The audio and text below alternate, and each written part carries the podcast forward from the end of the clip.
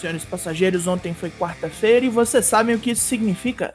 Traps, traps, traps. Sou Douglas Vinho do Four Corners Wrestling Podcast e trago a vocês o que rolou no AEW Dynamite 17 de março em coisa de uns 8 minutos. Saiba como foi a primeira noite do St. Patrick's Slam depois da vinheta.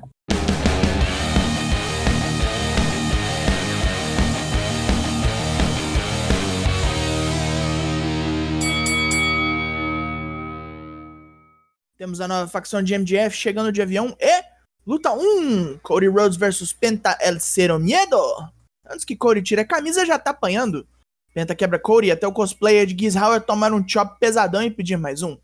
Cody tem uma vantagem curta até tomar um backstabber. Fazendo peripécias fora do ringue, Penta sobe no corner onde é interceptado por um Frankensteiner de Cody. Depois o homem da família Rose gasta seu arsenal inteiro.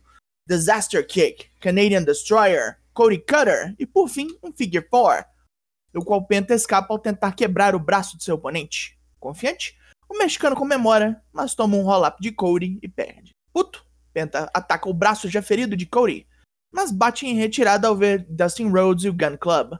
Os Young Bucks são entrevistados sobre seus desafiantes, Ray Fenix e Peck, confiantes que vão vencê-los, mesmo que Fenix tenha derrotado os dois em lutas um contra um.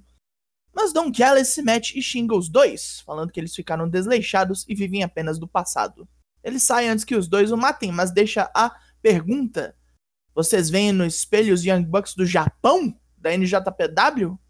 Luta 2: Jade Cargill vs Danny Jordan. Jade atordou a Jordan com um chutão logo de cara, segue com um German Suplex e termina com seu finisher, o Jaded, e sai fazendo graça para Red Velvet, já que essa luta foi mole. A facção de MJF vem ao ringside. Tully Blanchard diz como há mais de 30 anos ele andava com a galera mais fodona do wrestling e agora encerrará sua carreira com outra galera fodona. MJF pega o microfone e apresenta todos os membros, listando seus sucessos e habilidades. Eles são The Pinnacle, pois estão no ponto mais alto da companhia. MJF segue dizendo que enganou Jericho por todo esse tempo, pois queria destruir a facção mais temida da IW. Conseguiu. Ele é melhor que Chris Jericho e ele sabe. Continua a construção do Império de Matt Hardy. Luta 3. Jurassic Express e Bear Country versus Matt Hardy, Private Party, The Butcher and The Blade.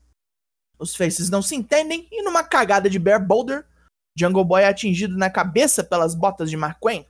Com isso, ele é massacrado pelos rios por um bom tempo, até finalmente fazer o tag para Luchasaurus, que mata pessoas até mais um desentendimento distrair ambos os times com Butcher e Blade aproveitando para nocautear geral. Marcus Dante fica sozinho e reage como pode, mas é pego no Gin and Juice da Private Party. Isso já seria o bastante, mas Matt Hardy pede o tag e fecha a luta com Twist of Fate. John Moxley e Ed Kingston se preparam no backstage. Moxley não tá 100%, mas os Good Brothers têm que pagar hoje. O Homem da Violência nunca gostou deles, mesmo tendo pago grana no Talk Shop Mania, Eric Kingston engrossa o papo, chamando os dois de covardes, e covardes, como sabemos, morrem mil mortes. Soldados como ele e Moxley morrem só uma vez. Christian revela sua razão de vir para a AEW, cimentar o seu legado e perseguir glórias. Ele é um workhorse, o tipo de lutador que faz os outros parecerem melhores do que são. Mas aqui, ele será melhor do que qualquer um e vai ultrapassar todos. Ele conheceu Kenny Omega semana passada e o assegura de que uma hora ou outra vai desafiá-lo. Eric Kingston é pego pelos Good Brothers fazendo sua entrada e logo ele e Moxley estão tomando um cacete. Antes da luta começar oficialmente, Moxley leva um Magic Killer. Luta 4, John Moxley e Ed Kingston contra os Good Brothers. Moxley e Kingston levam um pau a luta toda, com pouquíssimas chances de reação. Moxley está à mercê dos carecas e vai tomar outro Magic Killer, mas Eddie vem do nada para salvá-lo e Moxley aproveita a chance para desferir um roll-up safadíssimo. Pós-luta, os dois continuam apanhando até que Kenny Omega vem para assistir o massacre. Gallows prende uma cadeira na perna de Kingston e Carl Anderson vem voando do corner em cima do implemento. Agora enrola uma cadeira no pescoço de Moxley e são os Young Bucks que pintam para parar com essa palhaçada. Todos discutem, até que Moxley surge tentando dar cadeirada em todo mundo. Mas é evidente que os Bucks e Omega já não estão mais do mesmo lado. Darby Allin e Sting são chamados por Tony Schiavone ao ringside, Darby diz que vai se concentrar em defender o título TNT toda semana e oferece uma chance de desafio a Dark Order em honra ao maior campeão TNT, Brody Lee. Lance Archer interrompe mais uma vez para dizer que isso tudo é perda de tempo e ele vai começar a cobrar. Se Darby gosta tanto de caixão, ele vai colocá-lo num. Jake the Snake avisa a todos que os ventos da mudança estão chegando. Vai morrer gente a vera. Shavone tenta continuar, mas agora é o Team Tess que vem se intrometer, com Brian Cage vindo falar com Sting. Ele o respeita e o chama de ícone, para total descontrole do resto do grupo, que sai xingando Cage. Um vídeo package de Scorpius K é exibido, onde ele diz que tentou ser o garoto propaganda da empresa, mas tinha mais gente bonita e jovem do que ele. Chega de ser bonzinho. Daqui pra frente ele vai tomar tudo que quiser e quebrar quem ficar no caminho. Luta 5: Ray Fênix vs Angélico. Angélico tenta algo diferente para deter a decolagem da Fênix, catch aplicado, mas Fênix não é detido por tal tática e ambos trocam chutes e demais porradas. Angélico então troca a marcha e bate nos pontos fracos de Fênix, que leva bastante porrada nas costas. Os dois se agridem até o ponto de não caírem por se escorarem um no outro. Tentam ali mais um duelo de forças, mas Fênix lança um Crucifix Bomb e emenda no seu Pile Driver. Peck vem voado falar merda para Angélico assim que a luta termina.